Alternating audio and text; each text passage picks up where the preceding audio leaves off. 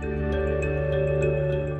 Всем привет! С вами Валерия Борзина. Это подкаст 30 до 30, который Форс представляет совместно со Storytel. Самые интересные выпуски ищите на Storytel, а также аудиокниги, стендапы, аудиосериалы и многое другое. Слушайте и богатейте. В нашем подкасте мы поговорим о том, как достичь успеха в молодом возрасте. Наши собеседники – победители и номинанты рейтинга 30 до 30, который Forbes впервые опубликовал в июне этого года. Это предприниматели, люди творческих профессий, благотворители и спортсмены. Их объединяют две две вещи. Всем им не более 30 лет. В столь молодом возрасте они уже успели добиться профессионального признания и стать известными на российском или даже на глобальном уровне. Их называют самыми перспективными россиянами. В наших подкастах мы расскажем, как живут и работают молодые визионеры, что способствовало их успеху, что такого они сделали в своей индустрии, чего не сделали другие, и многое другое.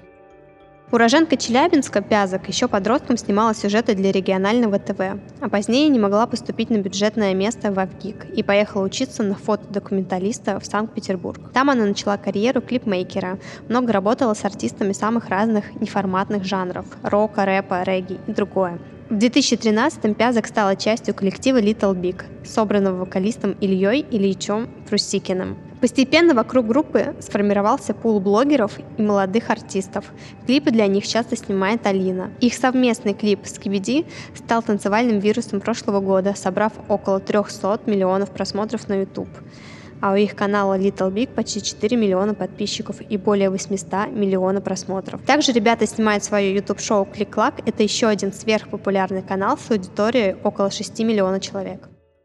У нас в гостях Алина Пязок, режиссер клипов Little Big Family. Алина, привет. Привет. Этим летом ты попала в наш рейтинг самых перспективных россиян. Скажи, пожалуйста, это круто для человека твоей профессии попасть в список Forbes? Ну, это было очень неожиданно. То, что мне написали практически все мои одноклассники, э, это было, например, неприятно. Э, я знаю, с поздравлениями. Что... С поздравлениями, да. В родном городе, ну, в Челябинске, там мне говорят, что просто из всех радиостанций постоянно рассказывали об этом. Просто было множество статей, и у меня мама офигела, потому что ей все звонили, поздравляли, и это было очень приятно. Единственное, что, знаешь, э, в рейтинге же написано, что это рейтинг перспективных молодых россиян. Все остальные начали думать теперь, что я просто миллиарды зарабатываю. Мне очень понравилось, как пошутил мой одноклассник. Говорит, ну что, теперь наконец мне купишь уже Ладу Калину? Смотри, а что для тебя успех? Вот ты себя считаешь успешным человеком? Ой, это сложная тема насчет успешности. Мне кажется, что я считаю себя счастливым человеком, вот в первую очередь. Мне кажется, что это и есть одной из частей успеха, наверное. Не знаю. Просто всегда очень сложно себе признаваться, да, и говорить, я успешный, я крутой. Ну, такое, знаешь, это как будто ты зазнаешься, еще что-то такое. Ты как будто сам на себя ярлыки вешаешь, а не хочется этого делать. Люди должны сами решать, да, то есть выбирать себе там кумира, не кумира, да, то есть и они такие, вот этот человек успешный, там, то есть по моему, mm-hmm. по моему мнению, да, там, когда кто-то смотрит, я бы сама про себя, ну, такое не говорила. Я бы просто, я могу сказать, что мне хорошо по жизни, меня все устраивает, все происходит замечательно. А ты ставишь какие-нибудь себе цели по уровню жизни, уровню дохода? Вот как-то ты это меряешь? Ну, в любом случае, я сейчас могу сказать, что зарабатываю больше, чем зарабатывала там три года назад.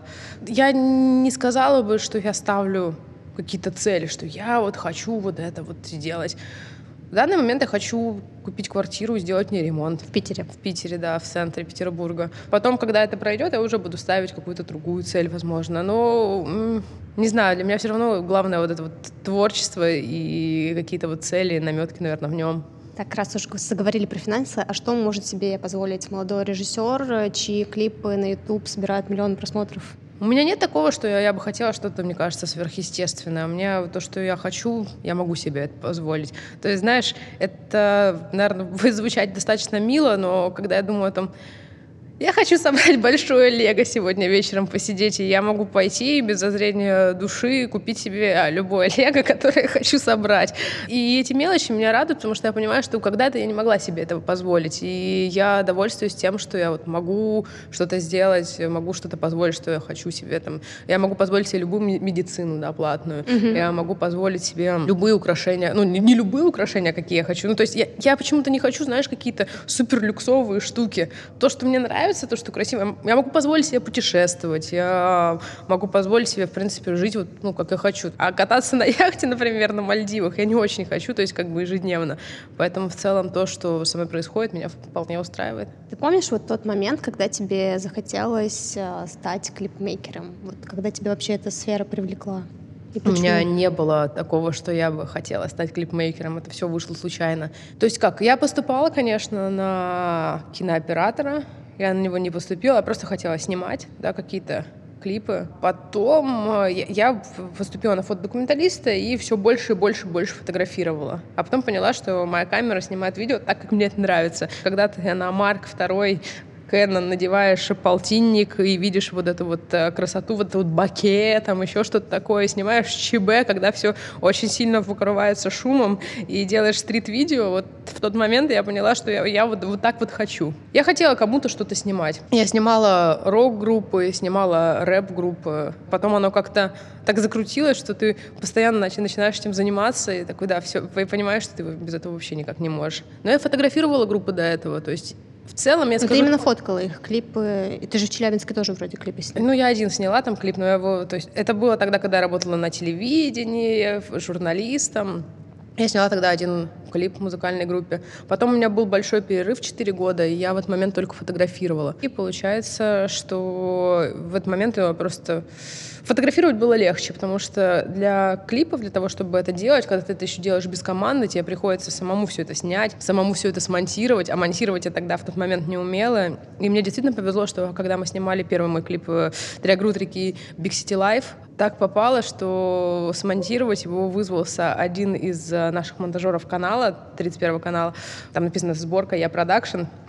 И ребята как раз его собрали, и получилось прям круто. А потом э, я снимала видео и искала монтажера, там кто-то монтировал это, и потом в какой-то момент я поняла, что все, больше так не могу, и мне надо собирать все самой.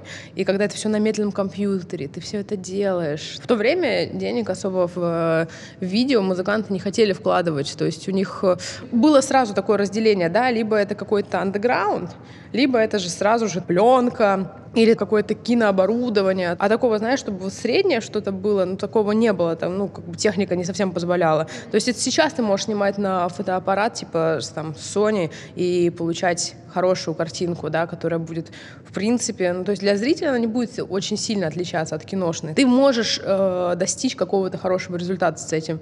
А раньше фотокартинку было все-таки очень хорошо видно. И, естественно, ну, все кинокамеры стоили дороже, и сложно было все. Твой первый успех на YouTube, если так можно назвать, вот какой ролик у тебя собрал много просмотров, Ох. что ты впечатлилась? Мой первый успех на YouTube — это когда я работала тележурналистом, в Челябинске. Я, э, мне сказали сделать сюжет про спорт. Я поехала в Ленинский район, где ходят ну, парни в спортивных костюмах, но не совсем они спортсмены, конечно, если вы понимаете, о чем я. И спрашивала их э, про спорт. Это было очень весело, потому что я их очень всех подстебывала. Там. То есть мы делали абсолютно серьезный сюжет, но, но спрашивали гопников, почему они ходят в спортивных костюмах. И его выложили на YouTube, он собрал за там год, там, 100 тысяч просмотров, но это было лет 10 назад, если не больше. В то время о таких цифрах никто не мог вообще даже думать. И можно сказать, что это мой первый успех на Ютубе. А как тебе в голову эта идея пришла, снять про них такой ролик? Ну, я просто не очень люблю спорт, и спортивные сюжеты мне совсем не близки. А там была тема передачи «Спорт». Ну, как бы, естественно, мы, мы же любим противопоставления. Ну, а тут в целом оно такое само по себе удачное. Ну, потому что еще, знаешь, когда ты живешь в Челябинске, э, в нулевых, как бы ты видишь действительно людей только в спортивных костюмах и задаешься этим вопросом. А что они, кстати, ответили тебе на это? Почему? Ой, ты лучше посмотри. Он до сих пор лежит на Ютубе. Я иногда вспоминаю нем кому-нибудь, рассказываю, кто-нибудь выкладывает его себе, там, угораем. Ну, они рассказывали, что ну, я по утрам зарядку делаю. Или, а потом, знаешь, там разговаривали с ним дальше. Я так говорю, а какую музыку слушаешь? Он говорит, ну, различную, разностороннюю. Нравится мне кислота, это тебе о чем-нибудь говорит вообще? И я такая, господи. Там... А потом я узнала, чем занимается этот парень, который любит кислоту. Оказывается, он на... навоз возил на свой шестерки. Ну, в общем, достаточно забавно. А, расскажи, что было дальше. Вот где ты училась? А, я... Давно переехала из Челябинска? В 2008 году я переехала, но я уже училась в Челябинске на рекламиста, специалист по рекламе в Юргу. У меня были хорошие преподаватели, с некоторыми из них я до сих пор поддерживаю свою связь. А, но в основном там, конечно, все это было очень странно, потому что, ну, когда ты учишься на специалиста по рекламе, у тебя два года подряд высшая математика, это немножко странно, mm-hmm. знаешь, там. Я, знаешь, такой был странный студент, то есть в то время, когда еще не было айфонов, я таскала с собой кучу журналов вот так вот и сидела, разглядывала вот так вот просто все листала, покупала все, что есть в киоске, там листаю там, значит, сначала хулиган, потом Forbes, потом там Vogue, и смотрю, рассматриваю всю рекламу, там, то есть как пишутся статьи, еще все такое, и меня за это порицали. В университете меня за это порицали. Они говорят, что типа, чем ты занимаешься? Я говорю, ну вообще-то я занимаюсь тем, тем что, чем я должна заниматься по своей профессии. Я изучаю рекламу. Mm-hmm. Как бы смотрю, как бы, что актуально сейчас в России и все такое. Люди этого не понимали. Ну, может, потому что я на парах это делала, потому что мне было реально очень скучно как бы сидеть там. Я понимала, что, типа, в университете я просто тупо трачу свое время. Но мама, конечно, очень хотела, чтобы я закончила университет, поэтому я осталась там на заочке, и она мне разрешила, ну, поехать и попытать свои шансы поступить в Питер и в Москву. Я поехала поступать в Авгик, то есть в тот момент я как раз увлеклась фотографией и хотела поступить на кинооператора, потому что я всегда хотела быть оператором, там, не режиссером, не клипмейкером. Нравилось вот это создание картинок, и мне показалось, что вот это может быть интересно. И, соответственно, учитывая то, что ты туда поступаешь, тебе надо уметь проявлять пленку, знать физику, там еще какие-то там печатать фотографии. Я вообще ничего этого не умела. То есть я как мне нравилось кнопочку нажимать и вот так вот куда-то смотреть. И мне говорили, что в принципе может быть у меня даже неплохое видение. И я, соответственно, всему этому училась, купила там бачки, пленки, проявляла все это, пошла к репетитору по физике. Но мне не хватило одного балла до бюджета в ВГИКе. Вот. И поэтому я туда и не поступила. КИТ я не поступила по причине того, что я поступала в ВГИК. Вот такие, такое у нас как бы образование. Ты да. подавала заявку в ГИК? Ну, они как бы это визуализировано. Там, а зачем ты туда и туда подавала? Ты что, не можешь сразу определиться, что ли? Угу. Ну, как бы я не могла, да, я не могла определиться, я не знаю, то есть я хотела попытаться свой шанс, тем более в Авгике попробовала все там проявить пленки, там что-то сделать, и у меня, ну, типа, получилось хуже, потому что когда я пошла в КИТ на экзамен, у меня все получилось вообще отлично. А в Авгике я проявила себя первая, потом проявила всей группе, себя проявила хуже всех. И, соответственно, мне брат э, посоветовал поступить на фотодокументалиста, но это дополнительное высшее при э, Союзе журналистов в Петербурге. И как раз я попала там к куратору Ане Федотовой, и она, мне кажется, просто научила меня видеть. Она реально... Ну, там были очень интересные лекции, там постоянно приходили интересные фотодокументалисты, такие как э, Сергей Максимишин или же э, Юрий Козырев. И то есть это действительно вдохновляющие люди. То есть, по-моему, даже Пинхасов приезжал, мой любимый фотограф. И ты реально просто, ну, понимаешь, что же они приезжают, рассказывают все свои истории жизни, показывают какие-то фотографии. У тебя получается, что поступают знания извне. И вообще, то есть фотодокументалистика для меня это очень важная вещь, потому что ты тем самым изучаешь историю. Mm-hmm. То есть я не очень хорошо знаю историю там по датам, еще что-то такое, но зато историю в кадрах фотодокументалистов э, мне очень интересно наблюдать, потому что ты изучаешь ощущения тех людей, когда вот они ловили этот момент. А универ в Челябинске ты в итоге бросила? Не, я закончила, я закончила. То есть два образования у тебя, Ну, у меня... Высшее и дополнительное. Высшее и дополнительное, да. А как ты считаешь, образование, оно сейчас вообще это важный пункт? Ну, мама говорит, что важный. ну, я не знаю, то есть, если ко мне кто-то придет, да, там, э, знаешь, к нам придет кто-то устраиваться на работу и скажет, здрасте, а вот мой диплом, я хочу работать продюсером и, и, и что? Ты поймешь, что ли, как он работает? Или, или как? Я не знаю. Или, блин, это очень странно на самом деле. Я не могу сказать, то есть, смотря как тебя тоже учат, да, то есть кому-то что-то дается, дают какие-то знания, кому-то не дают.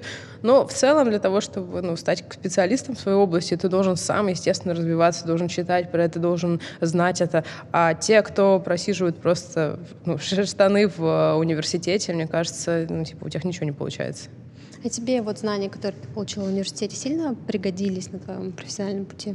Именно в Челябинском университете? Который Нет, вы... вот уже если говорить про Если Питер. говорить про Питер, если говорить про э, Союз фотодокументалистов, то да. Это очень странно, но получилось так, что моя куратор, она научила меня видеть. Я каждый раз приносила какие-то картинки, и она мне говорила, ты делаешь не то, ты для кого ты это делаешь? Говорю, ты понимаешь? Вообще фотография — это такая история. Это ограниченная небольшая вот, ну, картинка, да, когда человек фотографирует, он запоминает все, что было за пределами этой карточки, и поэтому он не понимает, чем может быть карточка плоха, да, mm-hmm. или чем она может быть хороша. Но ты должен вот э, э, сам понять, что вот в эту вот маленькую вот картиночку ты как раз что ты вкладываешь, да, то есть чтобы зрителю было сразу же все четко, все понятно, чтобы он мог понять атмосферу э, и, и вот такие вещи. Нас же заставляли, ну, то есть как заставляли, у нас были такие как еженедельные проверки, ты должен сходить на лекцию, а еще тебе дают задания там, и ты должен снять что-то, э, ну, по заданной теме. То есть это все в документалистическом ключе, в настоящем свете, да, то есть в естественном свете.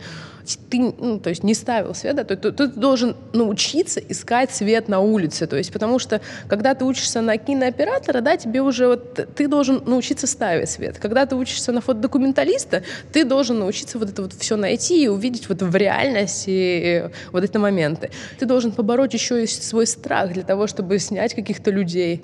Там были всякие задания, там, знаешь, э, первый поцелуй, может быть, зонтики или все что угодно, там мокрый асфальт. И при этом ну, на карточке обязательно должны быть люди. Ну, как бы, чтобы mm-hmm. ты мог как бы осознать время, еще что-то такое. Много разных как способностей Навыков ты там да, обрела. Да, да, все, все верно. Вот. А в Челябинске я бы, наверное, не узнала азы рекламы, то есть там даже того же Дэвида Агилови в то время, если бы мне в Челябинске не показали. Так что в целом тоже все хорошо.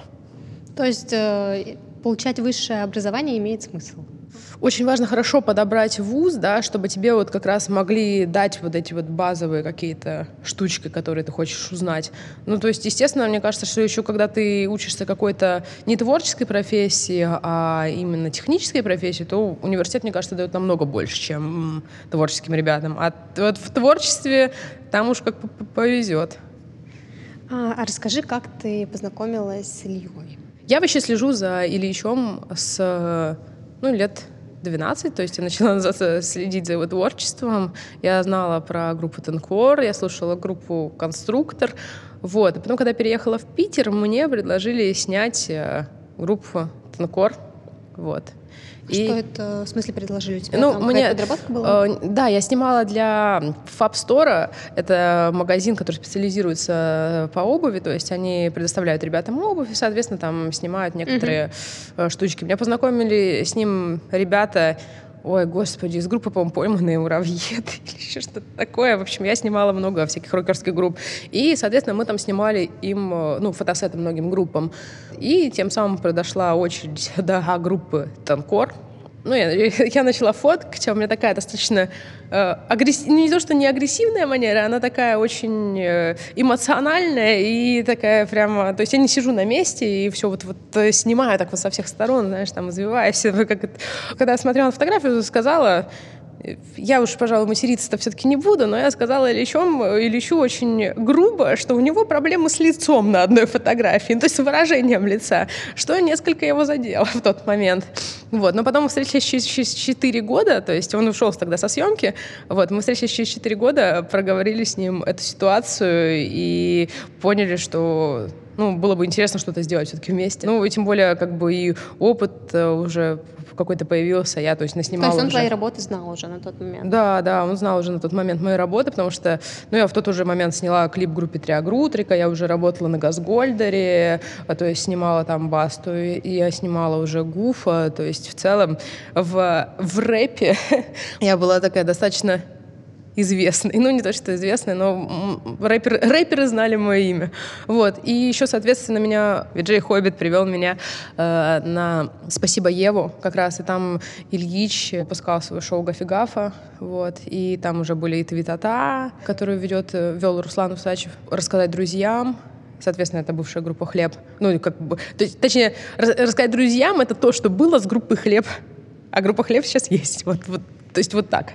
Мы там мы познакомились со всеми ребятами и что-то начали вместе делать. А кто предложил первый, ты или То есть возникла какая-то идея, там, типа, хотим снять э, ролик на такую тему, и кто такой, о, давай, клевая идея. Ну, мы давно с Ильичом э, собирались э, что-то что сделать, и как-то вот пришли к тому, что есть такая интересная идея сделать группу с маленькими людьми. И в тот момент как раз мы решили, что к первому апреля это очень даже не, неплохая штука. И то, что это будет интересно как раз выпустить 1 апреля, потому что 1 апреля у нас день рождения группы. Mm. Мы не относились, ну, ну, говорю, мы действительно относились тогда как к, перво, к этому видео, как к первоапрельской шутке, но которая нам дала огромный теперь толчок в будущее. Потому что если бы не это видео, не знаю, мы, может быть, больше ну, типа, ничего не сняли бы. А вы долго снимали этот ролик? Да, мы снимали его ну, 5 или 6 дней, может даже больше, может даже 7.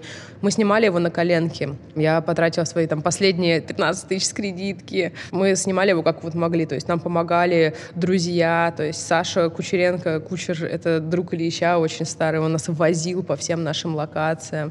Фотограф с геометрией Филипп, он просто таскал свет, помогал там типа находить все это. То есть мы находили через соцсети людей, то есть снимали это все там в лютый мороз, потому что э, там сцена, где Ильич танцует э, с э, девчонками, она снята в минус 30, а они там такие с коротких этих, э, с короткими рукавами скачут, радуются. Было просто, был лютый дубак в тот день. Сколько человек у вас в команде работает? В офисе Кликлака, ну, сидит, наверное, человек 25-30, ну, что-то такое. А если на съемке, то там человек 50, мне кажется. То есть у нас действительно очень большая команда. А если с массовкой, то там вообще уже и все сто бывает на съемке. А как людей ищете в команду? О, это сложно. Не знаю, люди как-то сами, сами приходят.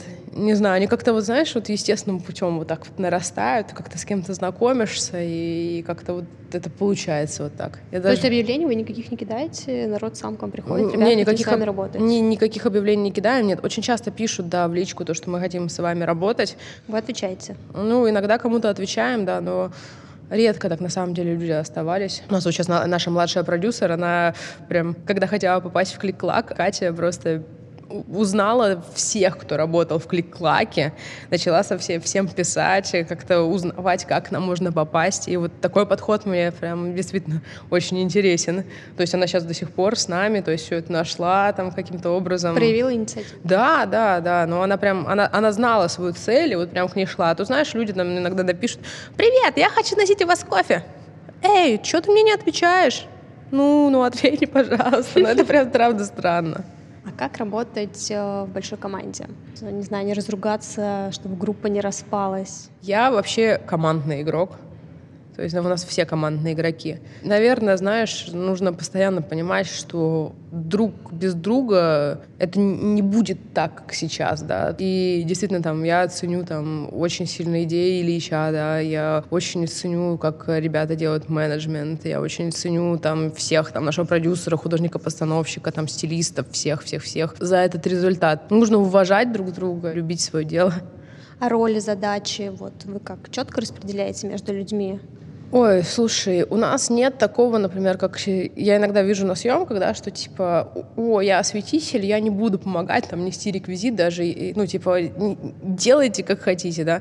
Не, у нас часто бывает такое, что все друг другу помогают, то есть у каждого есть своя роль в данном производстве, и все-таки все помогают, если сделали свою работу там с чем-то. Например, у нас Маша Францевич постоянно придумывает всякие классные технические решения по разным вопросам.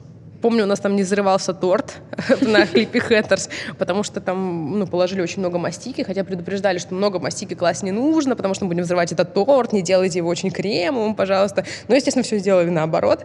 И Маша там уже ножом вот так вот э, понимала, как нужно правильно подрезать этот торт, чтобы в кадре этого не было видно, но тем не менее, чтобы он разлетелся во все стороны. И она постоянно предлагает, например, такие решения. Ну, кроме Маши, это так поступит каждый, если знает, ну, типа, как это сделать. А идеи в основном кто приносит для роликов? А, Какое-то ну, совместное решение? Если клипы Little Big, то чаще там идеи Ильича, конечно. А потом мы уже садимся, соответственно, и вот на эту идею нанизываем вот всякие сценарии, какие-то штучки. Некоторые идейки я придумываю. Например, клипы Лизеру, там, то есть слушаю песню, и сразу какие-то картинки в голове рисуются. Хэттерс э, иногда придумывает, и Юра иногда придумывает, ну, может, Рич что-то придумать. Иногда я могу что-то подсказать. И мы, соответственно, вот так вот mm-hmm. у нас это все очень, очень командно -то получается. То есть мы потом начинаем думать над сценарием всей командой. То есть сначала какие-то моменты там обсудим, например, с Ильей, потом уже, соответственно, там просим помощи там сценаристов, других участников кликлака. И, и поэтому, мне кажется, можно сцену увидеть от всех вообще в ролике. Ты в одном интервью говорила, что смена имиджа помогла вам стать узнаваемыми для массовой аудитории. Вот попасть на радио, например. Мол, раньше вас знал только лютый андеграунд, а теперь нет. Как изменился имидж? Что ты имела в виду? В момент, то есть, когда мы сняли Фарадензу, у Ильича стал совершенно другой образ. Он э, до этого он ходил вот с этой челкой, Помнишь вот uh-huh, эту челку, uh-huh. которая такая ну, одна габерская? Да, одна челка. Вот. А потом в какой-то момент, э, то есть он стал таким прямо прям красавчиком. Не знаю, и песня, как Фараденза и Скибиди, они такие радийные получились. То есть как бы Биг Тик ты на радио, в принципе, не поставишь. Там, может быть, он звучит достаточно радийно, но сам по себе текст, он немножечко такой ну, я бы сказала, с, с, нем, немножко нерадийный. Но еще, тем не менее, мы любим всякие песни делать не только там поп-формата, да, но еще и что-то там для себя. То есть, как бы там, например, как AK-47, там получается жесткий такой рейв. А это стратегия такая была или случайно получилось, что вот вы создали, грубо говоря, массовый продукт? Не было такого, что это была стратегия. Мы не сели все вместе, они такие, мы должны написать поп-песню, мы должны написать, там, сделать вирусный танец. Нет, просто Илюха пришел и говорит, слушай, смотри, мы тут это с э, ребятами написали, вот смотри, и танец такой придумали, как тебе клево? Говорю, клево, давай делать, и все. То есть это, это вот скорее вот так было. Оно все каким-то естественным путем происходит. Почему ваши клипы так популярны на YouTube? Вот это какой-то тренд в таком формате раньше никто не снимал? Или свободная и прибыльная ниша? Потому что в России мало кто что делает э, клевого на YouTube. Вот как ты Я бы не сказала, что у нас совсем ну, мало чего делают клево на YouTube. На самом деле много у чего есть много просмотров. Э, то есть аудитория-то везде разная. Я не знаю, в чем успех. Просто мы делаем то, что нам нравится, и то, что мы считаем, что это будет интересно для зрителя. И мне кажется, важно удивлять зрителя и делать тот продукт, который будет действительно, то есть им, им хотелось им поделиться. В чем секрет вирусного видео? Им хочется, ну, зрителям mm-hmm. хочет делиться. Мы об этом и думаем, мы думаем о зрителе, чтобы ему было интересно. А вы чувствуете конкуренцию? Вот если ты говоришь, что там много кто что делает клевого. Конкуренцию? Я даже, даже как-то не думала об этом. Не знаю, просто мы делаем сейчас то, что нам нравится делать, и все. И в, не, как бы в музыке, мне кажется, странно вот это понятие конкуренция. Это, знаешь, как бы не пепси и кола как бы, а группы, они совершенно разного формата. Точно так же, как и режиссура, да, то есть э, люди снимают, там, то есть и как бы э, тот, кто обращается к, там, к режиссеру, да, или к оператору, он же смотрит э, стилистику, он смотрит, ну, насколько э, с человеком вы похожи, там, по мироощущению. То есть это совершенно, мне кажется, другое. А не вкус колу или пепси. Что важнее снять, интересный ролик или быть хорошим интернет-маркетологом, чтобы знать, как продвинуть свой ролик? Первично, конечно же, идея. Если идея ничего не значит, то и продвигать будет, знаешь, очень сложно. Какое соотношение у вас по просмотрам в России и в мире? Это можно как-то отследить? Знаешь, я по просмотрам в данный момент не могу сказать. Я знаю, что есть э, много и американских просмотров, и европейских просмотров, но конкретно процентное соотношение вот сейчас не, не скажу. Не отслеживаете? А? Не отслеживаете? Или не, мы, ос- мы отслеживаем, просто я уже давно не заходила, не смотрела, сейчас не могу сказать. То есть, точнее, скоро выйдет новое видео, и вот тогда снова ну, начнется вот это вот ну, как бы отсмотр того. По поводу Скибиди я в какой-то момент смотрела, смотрела, э, что же там происходит со всеми этими просмотрами, и потом уже поняла, что ладно, я уже, уже честно, не, не помню. Но просто, знаешь, ты уже видишь, что там много всего из разных стран и радуешься. Или, знаешь, там приходит менеджмент и говорит, что у нас там, например, Америка, по-моему, по прослушиванию на третьем месте, что ли. Вот. И поэтому, знаешь, мне такие урывки, урывками все знаю. Как думаешь, а что помогло зацепить международную аудиторию? Вот что и приглянулось? Я могу сказать, как мы, ну, то есть откуда ноги растут этой европейской аудитории. То есть первый раз, когда клип э, Everyday I'm Drinking вышел, э, нас увидел французский блогер mm-hmm. и рассказал об этом, там, типа, сам, самые сумасшедшие русские клипы. И, соответственно, от него пришла просто куча вообще комментариев под видео именно французских. И мы не поняли, что, что вообще происходит. Мы не, мы не поняли, откуда ноги растут. Потом уже нашли этого блогера, узнали то, что это он нам подсобил. Да. И, соответственно, вот э, с Франции началась вот эта наша европейская история. То есть на первый концерт во Франции пришло, наверное, человек 500, что ли, на корабль. Это был уже солдат, то есть и пересолдат. Прям люди не могли туда попасть. И этот корабль просто, мне кажется, никогда так не раскачивало. Как снять вирусный ролик? Наверное, тебе уже много кто задавал этот вопрос. Меня тоже он интересует. Вот есть какие-то универсальные, там, не знаю, правила? Ну что мы делаем? Мы любим, когда у нас много сцен видео.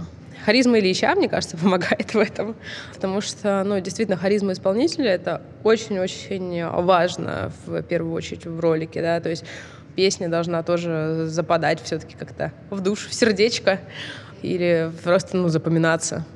То есть, как бы, правила, такой формулы, да, как снять вирусное видео, нету потому что, ну, есть очень много разных факторов. Также, в принципе, это зависит еще от э, стартового да, канала. Бывает такое, что есть каналы, там, где 10 подписчиков расходится видео на миллион, но это уже сложнее, оно должно тоже кому-то попасть, да, там, то есть кто-то должен его перекинуть кому-то, а потом оно дойдет кому-то известному, он поделится на своей страничке, и, соответственно, оп-оп-оп.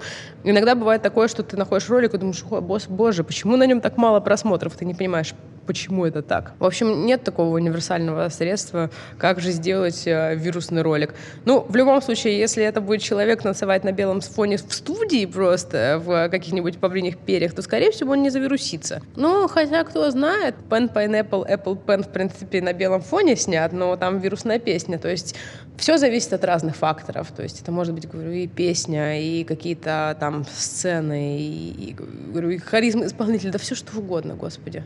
А, вот ты говорила, что раньше у вас бюджет съемок был очень ограничен, там ты снимал последние 15 тысяч с кредитки, а сейчас как? Ну, слушай, в сравнении с э, разными другими исполнителями, наверное, не сказала. Видишь, у нас еще собственное производство, то есть считать в наших видео нет режиссерских гонораров. Как бы режиссерские гонорары и там гонорары там команды чаще всего это все самое большое, то есть в продакшене.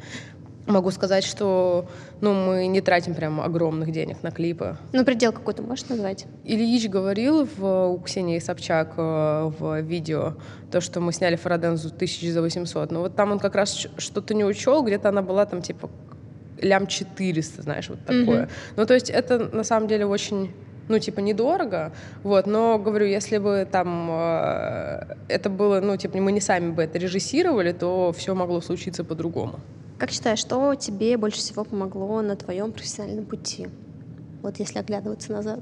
В каждом периоде жизни это все равно разный какой-то человек. Например, первый раз, э, когда я там журналистом пошла работать на канал, мне очень повезло, что одноклассник пришел нам в класс. А, и это он тебе предложил эту работу? Ну, он мне предложил, да, чтобы мы, типа, ну, он как раз переходил, он был раньше там супер пожарный или что-то там такое, а потом появилось э, шоу э, «Время 1.11», и, соответственно, это такая была, типа, передача для молодежи. И он меня, соответственно, позвал с ним делать эту штуку.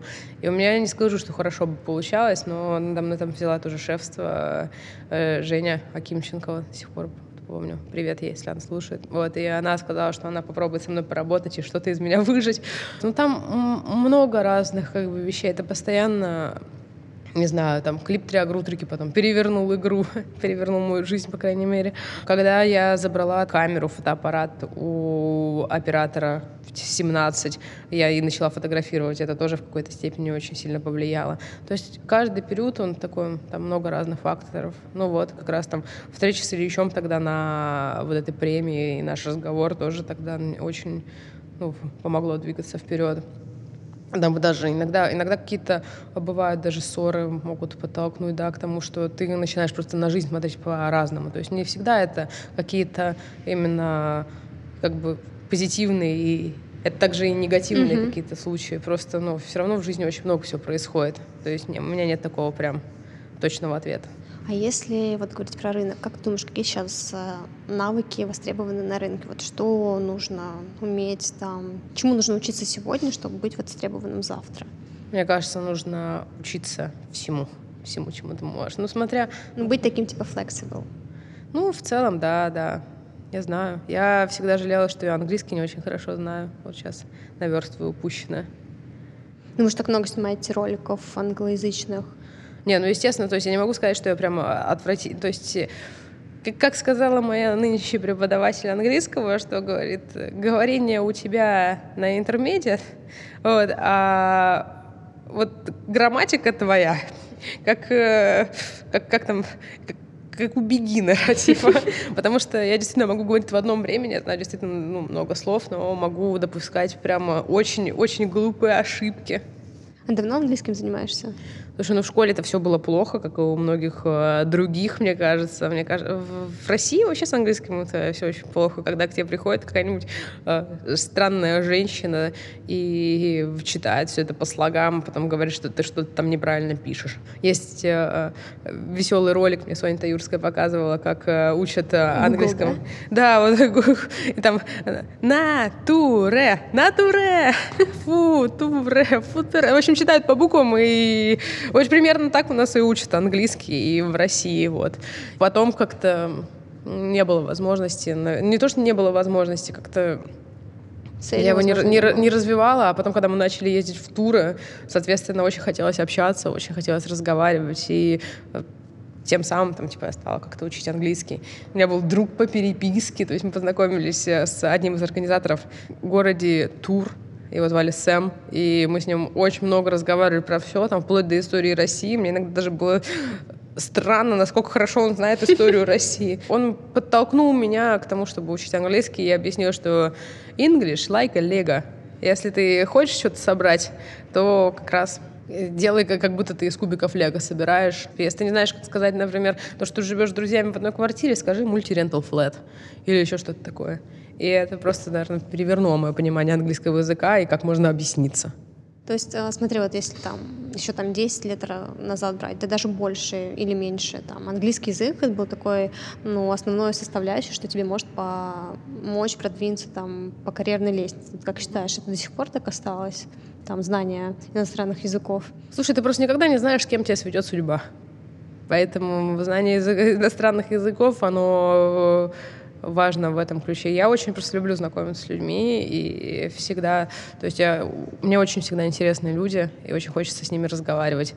И когда ты понимаешь, что ты не можешь, там, например, выразить свою мысль, то становится просто грустно именно за себя. И то есть для себя, то, то, ну, то есть не то, что «О, ради карьеры». Нет, я просто хочу с людьми общаться нормально. А какие еще навыки развивать? Не знаю, много всего. Мне кажется, кстати, знаешь, что у нас недооценивают как раз в университетах? Фотографию. Я бы очень хотела, чтобы у нас был предмет фотография, чтобы как раз э, объясняли какие-то вещи там по поводу даже золотого сечения, да, и как, э, как что расположить для того, чтобы, ну, то есть как можно это увидеть, как можно увидеть, как можно поставить свет даже, потому что ты знаешь, смотришь там какие-то такие вещи, медицина, да, какая-нибудь э, в интернете, да.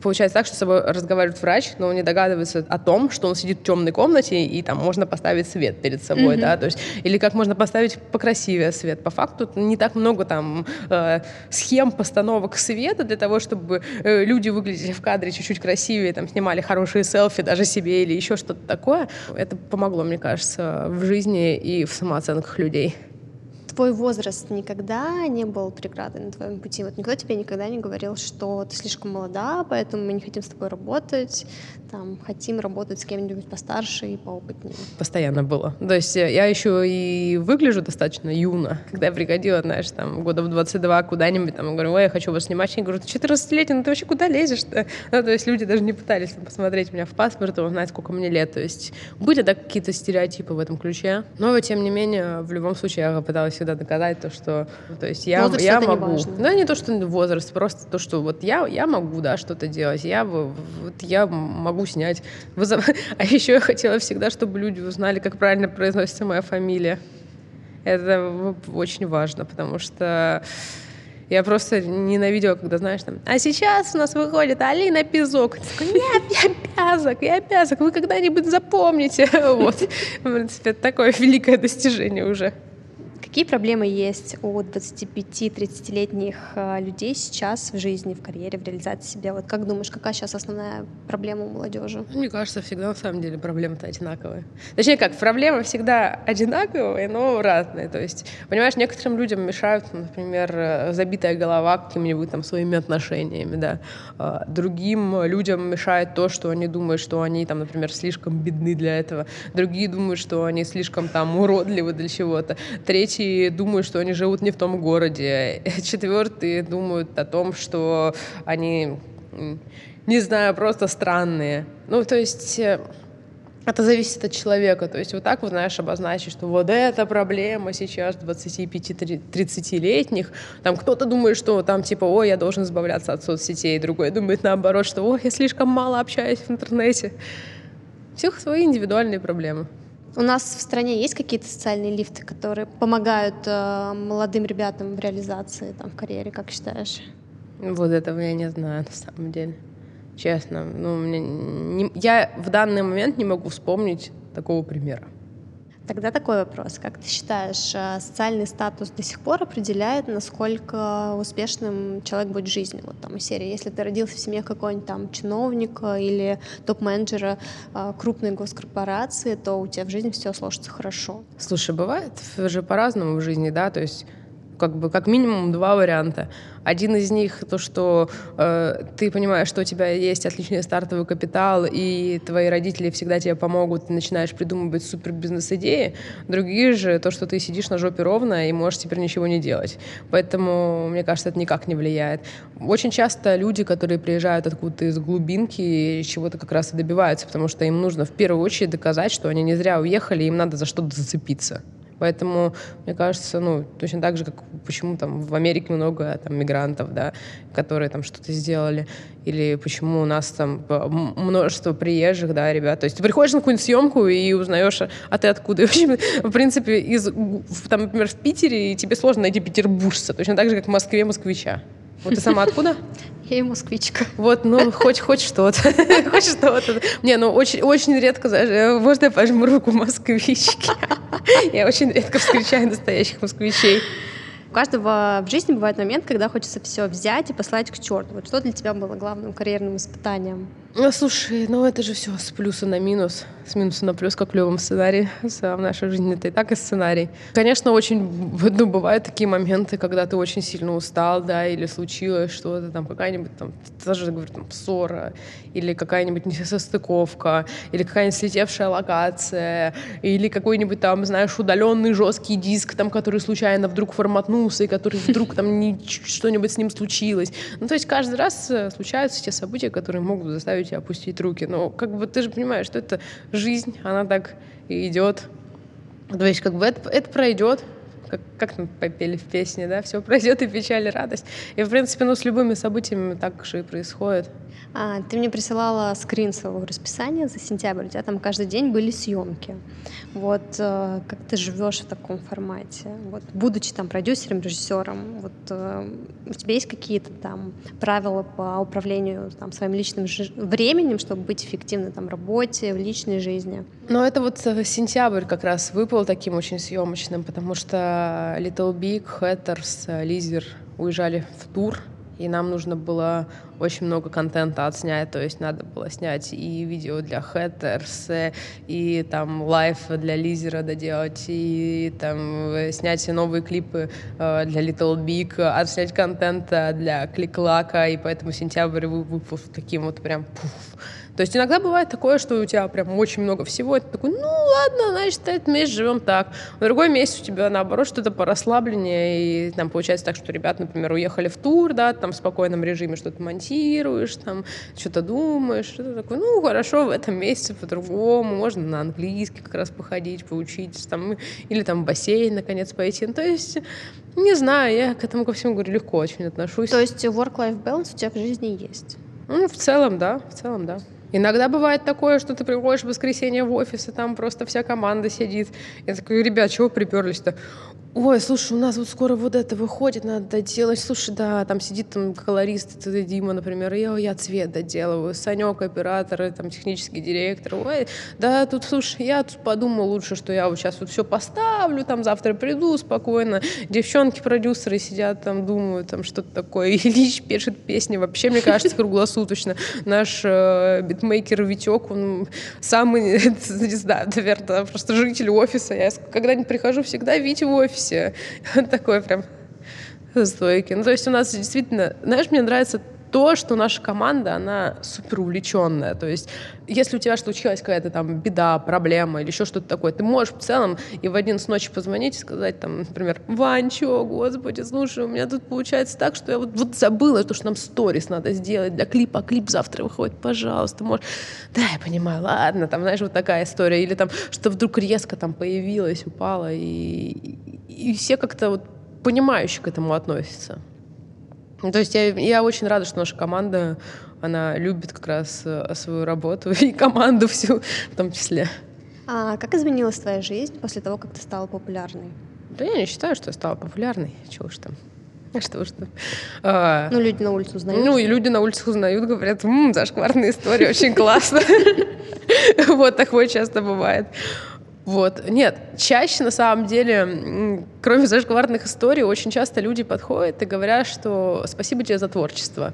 То есть там, не знаю, пять, там, семь раз в день могут подойти и сказать спасибо за творчество, или там на стаканчике в Старбаксе написать там то, что там снимай чаще, там, знаешь, что-нибудь вот такое. И думаешь, блин, прикольно. Потому что они, знаешь, не подходят. Там есть некоторые люди, которые, ну, не очень корректно, например, ты ешь, да, они тебя могут постучать там по плечу и там типа, а, давай фоткаться. Не, у меня наоборот э, люди подходят, они говорят, что их вдохновляю я или вдохновляет наша команда. В этот момент мне сразу такие, наши слезы глаза наворачиваются. Это прям так э, мило, ты понимаешь, что ты вот все, что ты делаешь, значит, все-таки как-то не зря. Что ты будешь делать, если в России закроют YouTube? Слушай, ну в любом случае, мне кажется, ты всегда будешь находить э, выход ну, своим видео. То есть как, как, как-то это не этот канал, ну другой, не знаю. Я э, склонна думать, что его не закроют. Давай так. Как считаешь, что нужно делать молодым людям, чтобы уже там, в молодом возрасте достичь каких-то определенных профессиональных результатов? Вот чего-то добиться? Нужно в первую очередь не лениться, то есть не жалеть себя. Я очень не люблю всех там, типа, людей жертв, которые там, ой, я не могу это сделать, потому что... Ну, тогда не делай все-таки, зачем ты вообще сюда пришел? Вот, вот этого я вообще не понимаю. То есть человек может не обладать каким-то там специальным качеством, но он должен, ну, типа, он очень хочет научиться. Вот это вот как бы оно очень ценно. То есть, да, бывает такое, что человек хочет научиться, но ему вот никак не идет, но он должен принимать советы, то, что ну, надо пойти, может быть, в другую область. Но самое вот такое грустное для меня, это когда человек реально себя жалеет. Там, то есть, блин, ну нет, ну давайте вот сегодня это не будем делать, лучше давайте отдохнем, да. Ну, ведь твоя, соответственно, карьера тогда тоже отдохнет. Вот, это же важно. То есть это как, как, как там говорится, то, что 10% это талант, 90% это работа. Ну вот я, в принципе, в это и верю. Алин, спасибо тебе большое за то, что ты приехала из Питера в Москву специально к нам для записи этих подкастов. С тобой было очень приятно пообщаться. Спасибо, Спасибо тебе. мне тоже. Вы слушали подкаст «30 до 30», который Forbes подготовил совместно со Storytel.